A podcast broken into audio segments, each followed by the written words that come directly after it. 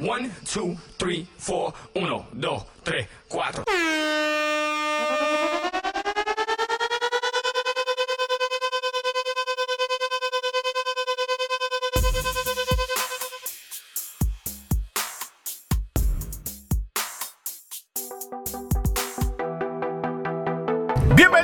Bienvenidas sean todos al mejor podcast del mundo mundial, Soco Podcast. Este que te habla, el animador gritón, ya tú me conoces, de One and Only, el limitado pero nunca igualado. ¡Woo! ¡Retírate! Oye, vengo a hablarte de Soco Podcast. ¿Estás aburrido? ¿Estás aburrida? ¿Quieres explorar nuevos mundos, nuevas dimensiones, nuevas galaxias? Oye, fácil, búscanos por Spotify, búscanos también por Apple Podcast, pones Soco Podcast y allí vas a descubrir un mundo, un mundo nuevo de muchas cosas. Oye, tema, tema de lo que te interesa. ¿Quieres estar al día? ¿Salir de la monotonía? Búscanos Soco Podcast. Presentado nada más y nada menos que por Ryan Ricardo y el co-host Jordi. Oye, Soco Podcast, te lo recomiendo, te lo dice de and Only, el gritón, el animador gritón.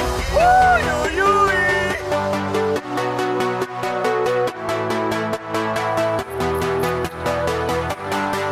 Finalmente. Finalmente, gente, estamos grabando. Eh, bienvenidos al Soco Podcast. Este es el episodio 76. No lo estoy grabando no como quisiera, ¿verdad? Porque la idea era otra, era grabar. Eh, teníamos aquí un seteo con luces y eso, íbamos a grabar en video. Eh, también teníamos, ¿verdad? Teníamos una idea de, de conectar dos micrófonos en un mismo celular o computadora. No pudimos nada de eso. Se pudo. Estamos, ahora mismo son las, eh, ¿qué hora es? 8 y 23. Ahora mismo son las 8 y 23. Y estamos intentando hacer esto desde las 5 y media, gente, para que tengan más o menos una idea. Eric trató por todos los medios posibles Overtime le metía eso. Un yayo. Eric trató por, por, por toda la... Tratamos de unir todas las ideas aquí de tres cerebros... Eh, tres cerebros... Sumamente diferentes. Ajá. para poder llevar a cabo esto, gente, pero finalmente eh, no se pudo como queríamos, pero lo estamos haciendo, que lo estamos grabando. Eso es lo importante de todo esto. Ahora, ¿quién es el invitado que tengo hoy? Señoras y señores, eh, Eric Mori, eh, mi mejor amigo de la vida. Nos conocemos, yo creo, desde, Hace mucho tiempo ya. desde séptimo grado, exactamente. Exactamente desde séptimo grado. Eric es como un hermano. eh, tengo, es de mi, de mi, de mi, pues de, de- de esos amigos cercanos que, que tengo, que, que, que me, que me ha visto en todas las etapas de mi vida y yo lo he visto a él en todas las de él. Básicamente, no todo, todo, todo, porque quizás yo no he en los momentos que él ha estado fuera de Puerto Rico, pero siempre, siempre estamos ahí conectados. Se puede, se puede decir que ha estado en lo más importante como tal. Estamos ahí desde que, de- desde que yo, nos levantábamos a las 8 de la mañana a jugar PlayStation, hasta por la noche. Ya, ya, sí. Cuando los tiempos que, que yo no trabajaba ni tú y tú llegabas con el carro prestado de o la boba de tu mãe Joba. a las 8 de la mañana, papi, yo, yo levantándome de la cama, yo creo que ni, ni había desayunado y ya él llegaba y nos podíamos jugar play. Sí, Hasta la noche, esos eran los mejores tiempos. sí, mano. que no había responsabilidades, no habían preocupaciones, no había nada de eso. Pero pues dándole un, eso es dándole un resumen para que sepan la unión de, ¿sabes? de lo que estoy hablando, ¿sabes? Eri es un, un hermano desde hace muchos años, es una persona también bien talentosa, nosotros eh, nos hemos- venimos de atrás en el sentido de que, de que nos hemos visto tratando de hacer lo que nos gusta, tratando de progresar en algo. Y desde ese entonces, pues venimos los dos. Este. Ah, está grabando. Entonces, ¿qué pasa? Quería grabar este podcast eh, porque, pues, eh, quería llevar este tema a cabo, pero quería tener un, un backup, ¿sabes? Como un refuerzo. eh, para este tema porque pienso que, que yo pude probar lo que era eh, y entonces pues Eric puede reforzarme mucho más porque Eric ha estado más tiempo en Estados Unidos y el tema es eh, lo peor de vivir en Estados Unidos. ¿Por qué? El tema realmente es por qué los puertorriqueños odiamos estar en Estados Unidos, vivir en Estados Unidos. Los pros y los contras. ¿Sabes? Ahí yo, yo, llegué, yo estuve como dos semanas allá, pero no es lo mismo, ¿sabes? Eric, ¿tú llevas cuánto antes de venir la, la última vez? Más o menos. Estuve, antes de venir, dos años. O sea, me fui en 2018 y ahora fue que volví para acá otra vez. Y anterior a eso te había ido ya un par de meses. Tú sabes que yo estaba en todos lados. Te has corrido Estados Unidos, la seca y la meca. Literal. Me conocen en toda la, en, toda la costa oeste, me conocen a mí. Antes, antes de entrar a ese tema, ¿verdad? Yo también tenía otro tema por el ladito que quería tirar antes de entrar de lleno. Mano, tan reciente como antier, eh, fui a hacer una orden en un, en un sitio de arroz chino. Mm. No voy a decir nombre, ¿verdad? y, mano, eh, le decía al nombre de quién, pues el nombre de Ryan. Y cuando fui a recoger el, el bowl arriba en, en, en- Sharpie, decía Brian. ¿A ti no te ha pasado eso con tu nombre? Que como que la, la, lo malo de mi nombre, de llamarme Ryan, es que siempre me dicen Brian. Pues fíjate, a mí nunca me ha pasado eso. Es que no hay manera que te confundas con mi nombre Eric. Está bien. que- Sí, hay una manera, porque tú eres Erickson con seca. Ajá. Hay gente que escribe Eric con C sola. Cierto, pero no, no, no le quita lo que es el concepto de mi nombre como tal. Es verdad, ya- de Ryan a Brian como que suena mal. Sí, ya, hay, ya eres otra O persona. sea, es como que Ryan eres único. Ryan eres bien común. De, de repente. Ah, no, pues. Eso a mí, yo llevo arrastrando eso, sorry, este pie. Eh, yo llevo arrastra- arrastrando eso desde que yo soy pequeño, mano. Eh, en la escuela, los primeros días, el primer día de escuela, siempre te preguntaban el nombre. Ryan, Brian. No, Ryan. ¿Por qué me te empeñas en decirme Brian? Y desde siempre me ha pasado eso, anyway. Eso era un... Me lo quería sacar del sistema. De lo, Pero vamos, vamos, vamos como tal al tema de lo que quería hablar. O sea, ok. Tú has estado más, mucho tiempo en Estados Unidos. Yo quiero hablar de los pros y los contras. Porque la gente, al bor- el boricua odia vivir en Estados Unidos. Independientemente, ¿verdad? Digo, no, no será todo el mundo.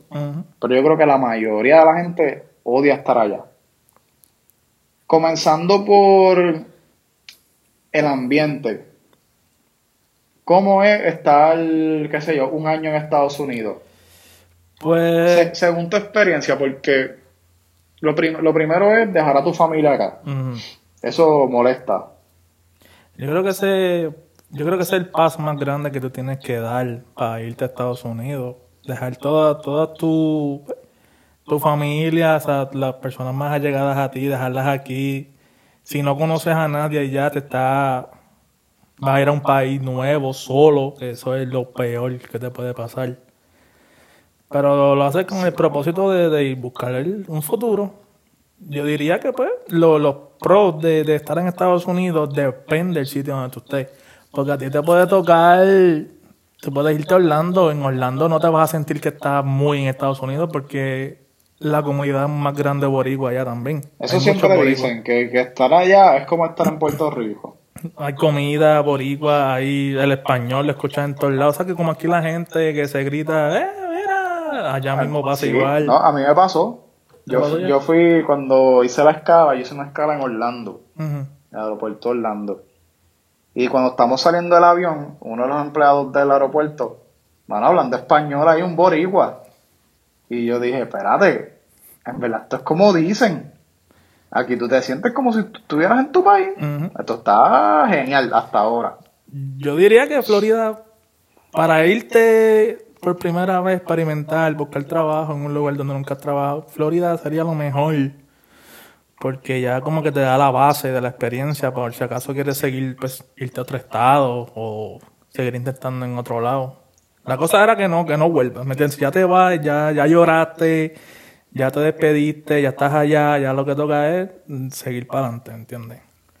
Pero Pero hay veces que se complica. sí, Porque no, no todo es llegar allá y sí, a seguir para adelante. Sí. Pero dentro de, en el, en el caminar, hay obstáculos bien exagerados. demasiado. ¿Sabes? Este, estamos hablando de que tú vas a estar con una gente que, que tú nunca has estado, probablemente has estado, pero no has convivido con esas personas. Y en verdad, a veces, como que, a veces uno es bienvenido los primeros días, pero después ya como que loco, ¿hasta cuándo va a estar aquí? Como dicen por ahí, a tres- después de tres días el muerto apesta. Ajá, eso, eso sucede, hermano, y más si es gente que no es muy cercana, porque si fuéramos nosotros, nosotros los que siempre hemos estado juntos desde chiquitos, Eh, Sería diferente. sí. papi, nosotros cuatro podemos vivir felices porque nosotros, ¿sabes qué rayo? En verdad. verdad no, no, no nos afectaría en nada. Pero cuando tú vas con una familia diferente, ¿sabes? A una casa que hay matrimonios y cosas. Pues yo entiendo que eso siempre genera algún tipo de, Claro, claro. de problema. ¿no? Comodidad, privacidad, todo eso. No te- No te Exactamente. atreves ni comer, imagínate. Como que te cohibes a hacer las cosas tuyas. Mano, y es, es- es bien cruel tener que pasar por eso. Sí. O sea, es bien cruel como que, loco, porque si yo estoy en un, un país bien bonito, yo no puedo tener los recursos a mi alcance para yo poder establecerme aquí y no tener que ir a, otros, a otro lugar solamente para darme un paseo. Exacto. O sea, es bien triste porque es- y es el sistema que vimos hoy día. Porque si aquí hubiera, hubieran salarios decentes, hubiera un sistema de, de una calidad de vida mucho mejor, pues fuera, fuera distinto, ¿no? Aquí es bien difícil, a menos que tengas un trabajo que, que te pague un poquito más del mínimo. Y junto a eso, es bien difícil también, se le hace difícil a la gente, mano. Verdad. Aquí tú ibas a fuerza préstamo y tarjetas de crédito y etcétera, etcétera, etcétera. Prestamista, quincena, quincena. Ok, la convivencia en Estados Unidos. Cuando tú llegaste, tú no sabías mucho inglés, ¿verdad? No, al principio no sabía casi nada. ¿Cómo es la comunicación? Por ejemplo, si yo llego a Estados Unidos, eh, me bajo del avión, me voy a un shopping a comprar underwear, qué sé yo. pues mira, O sea, como que una tienda, si tienes que pedir, por ejemplo, si, si vas, tienes que ir a BK, pues tú sabes que cuando yo me iba a ir la primera vez, que te, te acuerdas que estábamos en McDonald's, que yo me puse a practicar contigo cómo pedir comida, decía medium, large y todo eso, ¿te acuerdas? ¿No te no me acuerdas? acuerdo, teatro, no me acuerdo Sí, que yo estaba practicando contigo, porque, ¿sabes? Una de las primeras cosas que tú tienes que hacer es cómo decir en otro idioma que tú tienes hambre, cómo pedir para que tú no te mueras de hambre. Ajá, teatro, eso, eso es verdad. Sí, mano. Y yo personalmente, con la primera vez que yo llegué, lo menos que tenía en mente, digo, sí se necesita porque eventualmente después de trabajar pues fui al mall y eso. Pero yo, yo pienso que lo más difícil es comunicarte. Pues, Y no es por el simple hecho de que sea en inglés, es por el hecho de que tú sabes que tú tienes el inglés en tu mente, pero tú como no tienes nadie con quien practicar en Puerto Rico, pues vas allá y tú como que te asustas. Ok, a mí me pasaba esto, cheque, mira. Por ejemplo, yo ya yo cuando fui ya yo sabía un poco, porque yo sé un poco, y podía comunicarme, pero hay, habían veces que como que las no me sabía construir la oración correctamente, ¿entiendes? Que se- ten- se- tenía las palabras en la mente, pero no sabía cómo acomodarlas. Eso es lo que tú te refieres, más o menos. Exacto, sí, porque para ti puede significar algo y allá, o tú lo piensas de una manera, pero entonces el significado que sale de tu boca es todo lo contrario a lo que tú quieres decir. Por eso es que la mayoría de las personas ya tienen miedo de hablar inglés porque el inglés básico, súper básico que nos enseñan aquí, realmente No es nada. no sirve, en verdad no, sirve no, para no, nada. Aquí se supone que aquí el sistema de educación tenga la clase de- una clase de inglés digna, que te enseñe el inglés a hablarlo. Porque la mayoría de la juventud cuando terminan la escuela, en verdad lo que hacen es que se van para Estados Unidos o para el, o para el ejército. Claro. Y esto, esto es un dato aparte. En España, lo hacen. Aquí no, que somos parte de Estados Unidos y allá lo hacen. Allá tienen que aprender inglés. Y aquí no. Aquí como que nos dan lo que nos vayan a dar y ya, si lo aprenden bien y si no también. Y siendo un estado libre asociado también, loco. Para que tú veas. Casi estado. ¿Tú crees? Bueno, o sea, hay una asociación con Estados Unidos, este país, que tiene, o sea, somos ciudadanos americanos.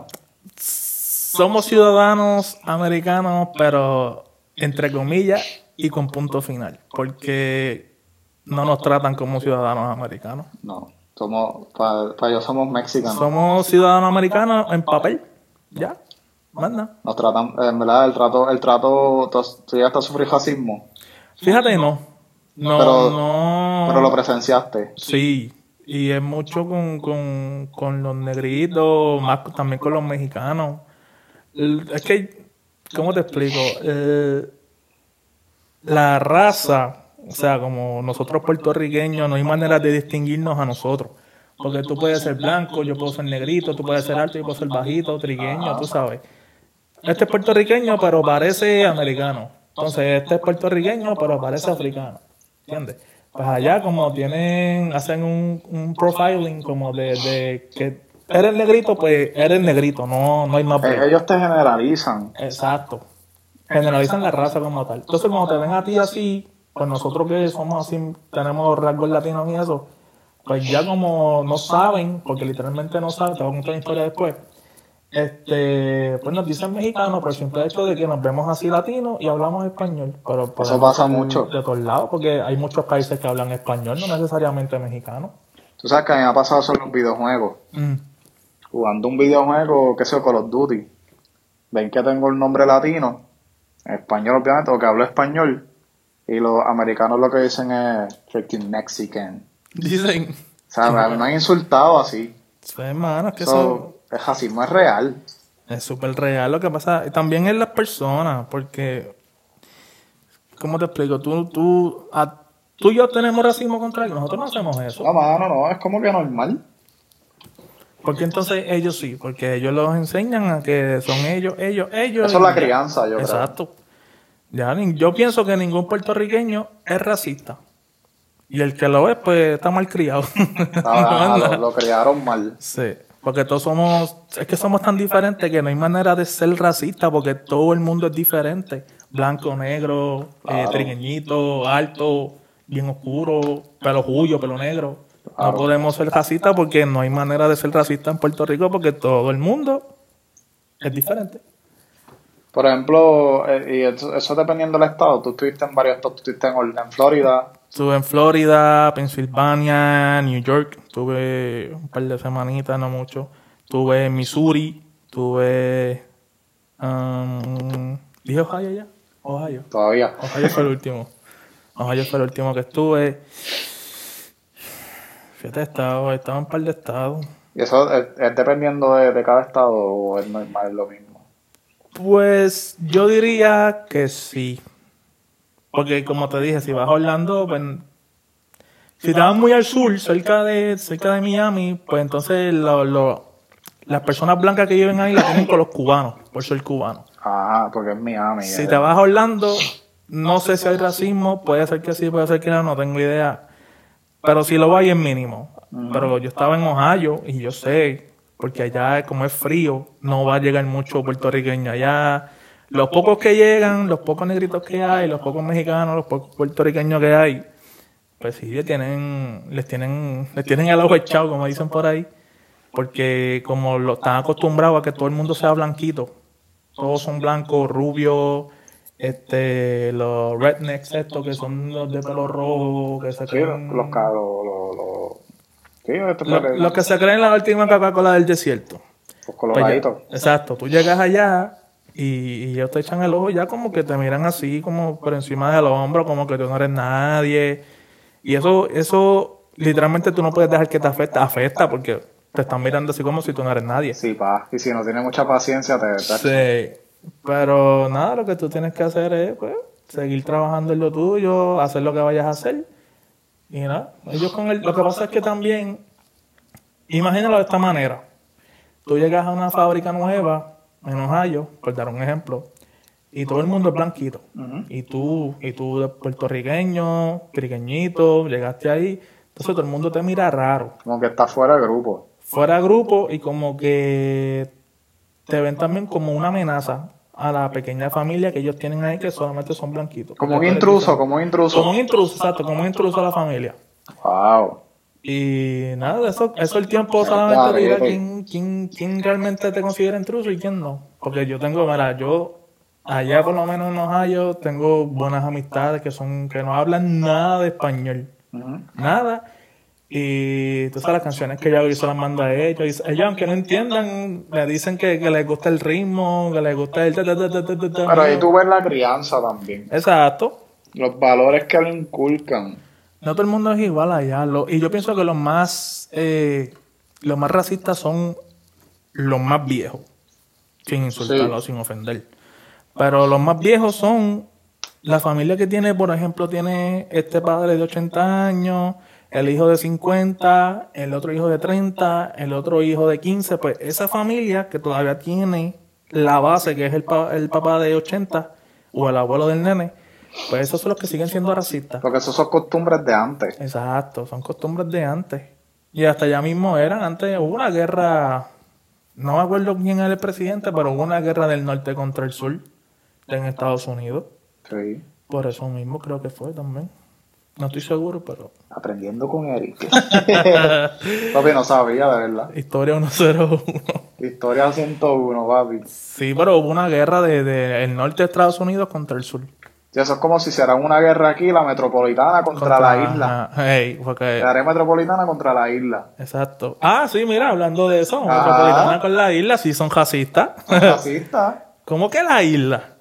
O sea, todo el mundo está en la isla, tú no estás en, tú no estás en otro lado, El trepado. problema con la gente de, de San Juan, eh, del área metropolitana, es que para no, para ellos, Puerto Rico, ah, ok, ellos han inculcado una cultura de que los turistas llegan a Puerto Rico y se creen que Puerto Rico es San Juan y que lo demás que hay acá es un monte, o sea, es un- una silvestre, eh, Esos que nunca han bajado para Ponce.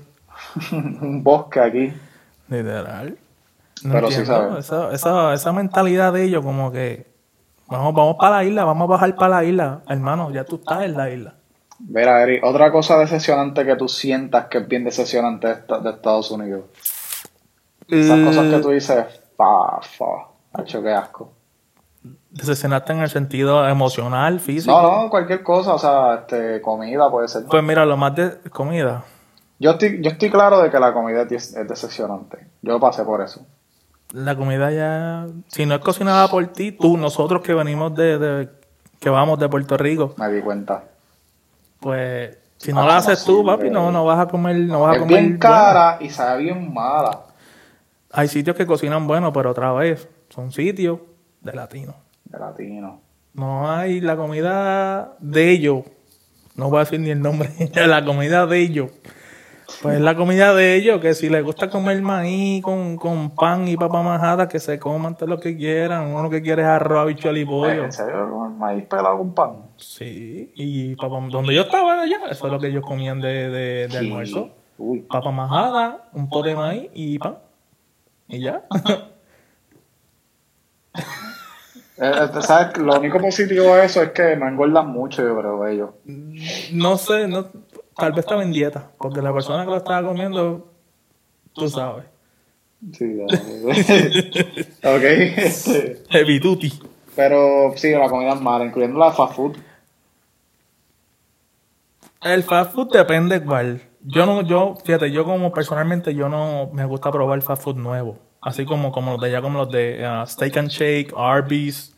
Hay algunos sí que una vez, una que otra vez fui. Pero si tengo que comer fast food, pues me quedo con lo de aquí. Pues si aquí hay Wendy, pues voy a ir al Wendy porque ya sé más o menos lo que hay. Entonces uno ir allá a probar algo que no te gusta. Y una vez fui a Arby's y fíjate, no sabía, no sabía malo. ¿Qué venden ahí? Eh, son hamburgers, pero la mayoría son como de, de pollo. Ok. Las papas son bien raras, el, el pan sabe bien, sabe como, como con miel, no sé, algo bien raro. Este, pero nada, casi siempre si tenía que comer de afuera me iba para Wendy's. Para Wendy's o BK. Nada, no comía pizza, pizza hot, Little Caesar. Yo probé una pizza yo una vez y. ah, ¿No? ¿No te gustó? ¿De cuál era? no sé, fue un Uber Eats. Uber Eats. Entonces, papi, la caja de pizza literal sola, la pizza toda revuelta, sin servilleta. Pizza. Nada que Para que te limpie con la caja. Literal, Diablo. literalmente, mano. Pues mira, eh, ajá, dime. O sea, yo me di cuenta que venden muchas cosas para calentar en microondas en los supermercados. Por eso es que todos están bien gordos. Todo es para calentar en Para microondas. calentar comida, eso no es comida. Pero, o sea, son los supermercados que venden eso. Sí. Luego, te ponen, lo que pasa es, mira, la mentalidad de ellos es, pues mira, te trabajo cinco días, me compro estos cinco almuerzos que son recalentados y no tengo que cocinar por una semana. Gastaste, ponle 30 pesos, 40 pesos en cinco almuerzos para una semana, pudiendo haberte gastado 40 pesos o un poquito más en comida para prepararte para llevarte a tu casa. Ellos no cocinan, literal. Ellos no hacen nada, no cocinan, no, no, no sé, como que. Y después dicen que no tienen tiempo. ¿De qué? Tienen todo el tiempo del mundo.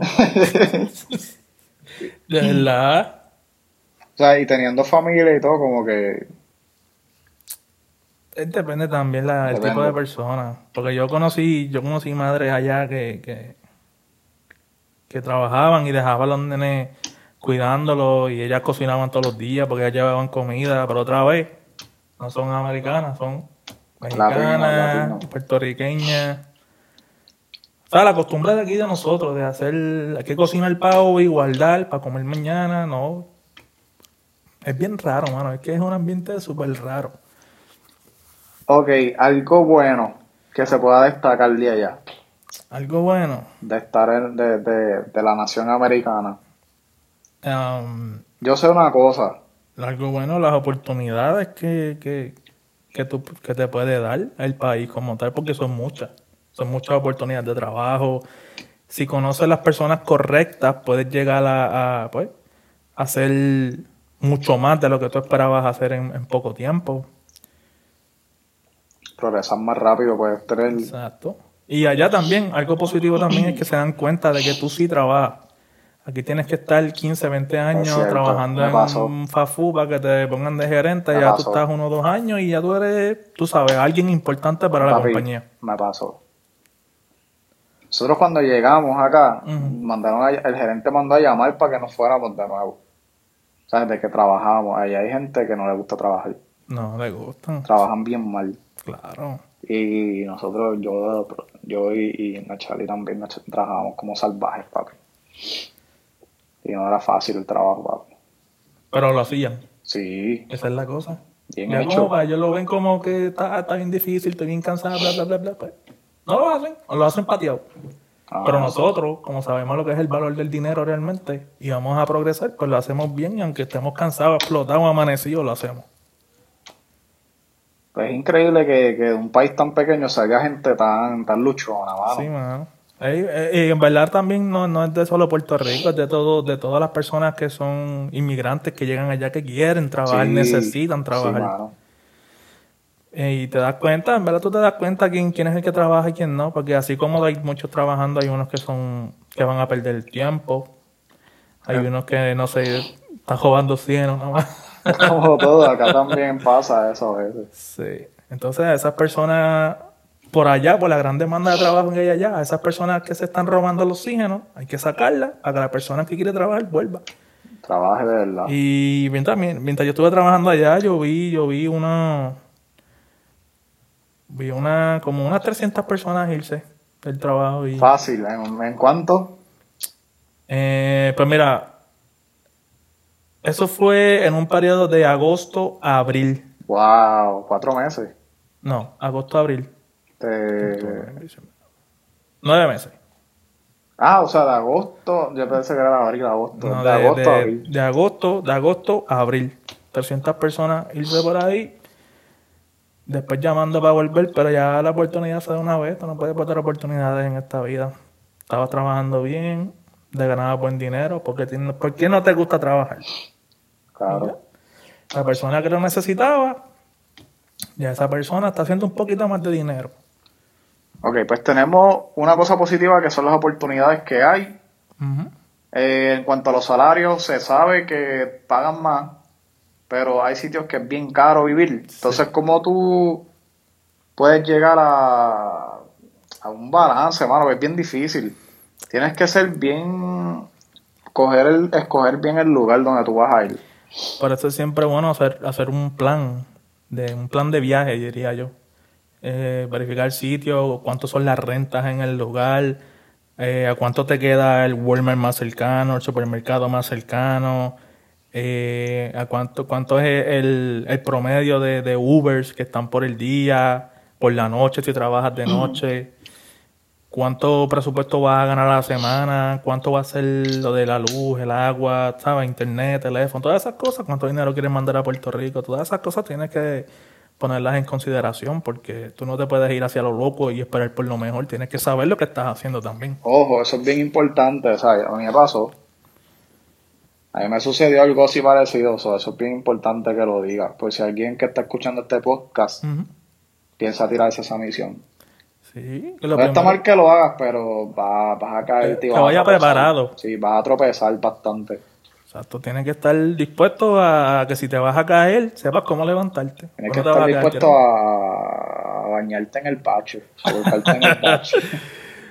dispuesto, fíjate, al principio, de tanto que yo trabajaba, loco, si trabajaba cinco días, si me bañaba, trabajaba de 7 de la mañana a 7 de la noche. Llegaba tan cansado a veces, loco, que yo me acostaba y me bañaba al otro día a las 5 de la mañana. Eso me llegó a pasar también, loco. Brother, es que uno llega Papi, bien llegas explotado. bien hecho mierda. No comes ni nada, te tiras en la cama y ya a dormir, de tan cansado. Ay, yo, yo sí, siempre comí algo, pero papi me tiraba a la cama que... Entonces allá como el ambiente caluroso no es como acá, que aquí te pones bien pegajoso, allá es como que... Como que el aire central del- de los apartamentos, yo no sé, como que lo remedia, como que tú te sientes, no te sientes sucio. Ujú. ¿Estás sucio o no te sientes sucio? o sea, no quiero que, que la gente piense que no nos bañábamos, pero... O sea, el que estaba allá afuera sa- sabe lo que yo digo. Sí, sea, hay un momento en el que tú solamente tú quieres llegar a dormir. No te bañas, no comes, olvídate, antes de trabajar tan- te bañas otra vez. Yo, yo, yo trabajaba a 11, una vez le metimos 12 horas también. Ah, y 13 horas, eso es lo peor. Uno sale. Limpiando cuartos de hotel, brother, ¿sabes lo que es eso? Mm, Este, poniendo camas, o sea, eh, eh, achara- yo no sé ni cómo yo lo hice. está fuerte, uno, la gente tiene que estar pensando, ah, limpiando cuartos de hotel, 12 horas, son esos pan comidos. No, pa, no. No lo han que- hecho eh, todavía. Nos robaban las propinas, Pues mira para allá. porque antes de nosotros empezar a limpiar, iban gente a sacar las sábanas de las camas, y si la gente dejaba propina, ya se la llevaban. Nosotros trabajamos y no ganamos propina ni nada. Tú, tú, De yo, tú eso es lo entiendes. malo. Te voy a contar de. Que te, te dije que te iba a contar algo ahorita de. Sí, te voy a voy a contar algo de eso. ¿De qué estaba hablando? Que se, se me olvidó la historia. Este. Ya, che, no, no me acuerdo. Este. Sí, me acuerdo que me dijiste, te voy a contar algo de eso ahorita. Sí. De la convivencia, o yo no sé. ¿La convivencia era? No de sé. la convivencia o de una experiencia mala que tuviste. Una experiencia mala que tuve en Pensilvania. Háblame de eso a la gente. No voy a mencionar. Yo conozco ya la, la historia, pero para que la gente escuche. Sí, pero. Pues yo estaba trabajando en Puerto Rico y así como te dije lo del plan de viaje, pues me dio por, por hacer uno para irme para allá con, con unos familiares, ¿verdad? Como no eran tan cercanos a mí, son más cercanos a, a, a mi ¿Otro familiar o.? son familiares, pero son más cercanos a, a parte de mi familia que, que son parte, anyway, un revuelo. Pues no mencionar el nombre, ¿viste? Porque... No, soy- normal. Y... Me Familia segunda, familia lejana. Exacto, así. De, de esas personas que te dicen, no, que aquí vas a estar bien, que aquí te vamos a cuidar, que te vamos a conseguir trabajo, está bien. Llegué el primer día, uh, rapidito por el trabajo, segundo día, y yo asustado. Papi, el inglés mío en Pensilvania, eso fue hace como cuatro años atrás. Pésimo. Decía hi por lo que era. Hi. un inglés, loco, y yo estaba tembloroso y todo para entrar para el trabajo el primer día, ¿sabes? Yo el único latino, era el único latino en ese trabajo. Este. Y nada, después que. Mira cómo son las cosas. En el trabajo, ellos no tenían turno de por la noche. Ok. Era más que turno por la mañana y el segundo. Se acababa el trabajo como a las 8, 8 o 9 de la noche. Pues entonces ellos hicieron una propuesta. Y en la propuesta era para hacer un, para que ya el warehouse, el almacén estaba lleno ya. No tenían cómo hacerle, ah, hacerle shipping a las cosas. Y si tra- seguían trabajando de día, tenían que cerrar porque ya no cabía tanta cosa. Ok. Entonces, la propuesta era abrir el tercer turno para que la gente siguiera sacando eh, productos y, y que se vaciara el almacén. Pues en la propuesta no tienen a nadie a trabajar turno de noche porque, te di- como te digo, ya a nadie le gusta trabajar de noche. Entonces yo, nuevo, voluntario, tú sabes, le dije, pues Ajá. mira, está bien, yo puedo trabajar de noche, no Está bien, problema. yo, yo me apunto. Yo me apunto, ya, me apunté yo, después de mí se apuntó, se apuntaron dos más, éramos tres empezando la primera vez. Ya, tres, papi, todo ese trabajo para tres. Para tres personitas nada más. Este, y nada. La cosa, el punto es de que empezamos con eso y qué sé yo. Y a la familia segunda Ujú. le, le- le- era una tremenda idea que yo trabajara de noche. Porque ellos trabajaban de día, entonces no tenían quien le cuidara a los nenes por la noche. Porque ellos trabajan de día, los nenes salen de la escuela tarde. No, al revés, fuera al revés. Ellos trabajaban. Ellos dormían de día. Ok. Espérate, ya me confundí. era. Era algo con cuidar los nenes y ellos trabajar. No, no, no. Que los nenes estaban en la casa de día. Yo estaba durmiendo. Aunque yo estaba durmiendo, yo estaba ahí. Ellos se iban a trabajar. Los nenes se quedaban conmigo aunque yo estaba durmiendo. Ok. Entonces yo me levantaba para trabajar. Ellos llegaban. Los nenes estaban ahí. Ellos se acostaban a dormir. Se quedaba uno de ellos despierto. Velaba a los nenes, se acostaba a los nenes y después se acostaba a dormir. Que estaba todo el tiempo alguien con los nenes. ¿Entiendes? Exacto. Pero nada, la cosa fue que. Acá no estabas pendiente a los nueve, pero estabas ahí. Mm, Literal, porque en donde yo me estaba quedando, la casa tenía como los nenes son, ya tenían como 10, 11 años. Ah, ok, ok, sí. Son grandes, que no son bebés y se pueden, si tienen hambre, me lo dicen y yo me levantaba y eso, pero este, para que no estuvieran solos como tal. Exacto. Porque la cosa fue que pasó como, como dos semanas después de que empezó el turno de noche. y yo empecé a llegar a, a la casa y la puerta cerrada. Cerrada. La puerta cerrada. Y yo me quedaba como, miraba así a ver si estaba el carro. Y yo, el carro está ahí. Escribía, no me contestaban. Llamaba, no me contestaban. Y yo, "Ah, ok, nada. Lo que hacía era salía, empezaba a las 8, 8, 9 por ahí, no me acuerdo. La cosa era que llegaba como a las 5 y media. Y ya a las 5 y media, ellos se levantaban a las 7. Y yo estaba afuera, en el frío, Hasta las 7 que se levantaban. las 7. Cuando se levantaban, eh, estabas aquí, porque no me escribiste? ¿Qué si esto? Mira, te llamé y te escribí. Y no te dejaban llave. No. No me dejaban nada. Entonces, esa casa, en verdad la podían dejar, le podían dejar la llave porque ellos tenían.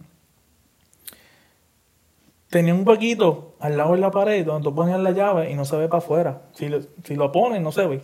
Que está la llave ahí, porque es bien, es bien finito. Lo que tienen que hacer es como que sacarle ya. Y yo chequeaba ahí también y no, nada. Y al otro día lo mismo. Fíjate, papi, con el frío de Pensilvania que hace frío. Luego estaban, este, estábamos en diciembre y, y un frío que yo tenía. Eso no tenía carro allá. So, que, tras que tenía que pedir pon para que me llevaran, me tenía que quedar afuera en el frío. Y como a las dos semanas de eso, como toda la cosa, exploté. No fui a trabajar más. Ah, antes de irme a trabajar más, me había lastimado en el trabajo. Levantando unas cajas porque como eran, eran piezas de... Eran como piezas de computadora o qué sé yo, pero eran unas piezas pesadas, no me acuerdo qué sí. Y yo vi una caja bien chiquita y yo, "Ah, eso yo lo voy a levantar bien rápido. Cuando fui a levantar, me lastimé. Porque la caja pesaba un montón. Una caja como así, bien chiquita, 70 libras pesaba eso. Y yo así bien, bien confiado, hecho che. Y nada, este, estuve, estuve como una semanita así sin ir a trabajar por el dolor de espalda. Cuando fui me pusieron en lo mismo. eh, ya levantando unas cajas más grandes. Yo podía, en verdad, yo lo podía hacer. Pero es como todo. Tú, las personas que trabajan y se desviven por un trabajo, yo quisiera saber la razón de, de, de eso. Ajá. Porque tú no te puedes de- desvivir por un trabajo que tú te lastimas hoy, te mueres hoy y ya mañana tienes otro. Tiene un reemplazo. Exacto. Y yo pues no pude trabajar otra vez, me lastimé. La cosa fue que bueno, me quedé allá en, en- en la casa, ya estaban empezando los problemas y todo. Y ya para ese tiempo yo, yo, si yo sabía hacer ajo blanco era mucho. Yo no cocinaba para ese tiempo Claro. pan era pan, este, de las pocas cosas que yo me compraba por ahí.